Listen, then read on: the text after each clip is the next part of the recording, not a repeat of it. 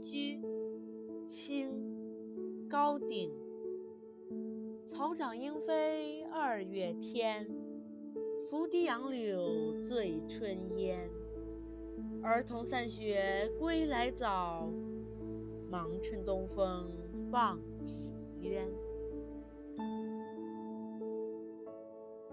这首诗的意思是：农历二月，村子前后的青草已经渐渐发芽生长，黄莺飞来飞去，杨柳披着长长的绿枝条随风摆动，好像在轻轻地抚摸着堤岸。在水泽和草木间蒸发着水汽，如同烟雾般凝聚着。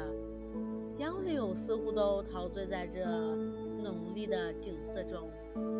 村里的孩子们放了学，急忙跑回家，趁着东风，把风筝放上蓝天。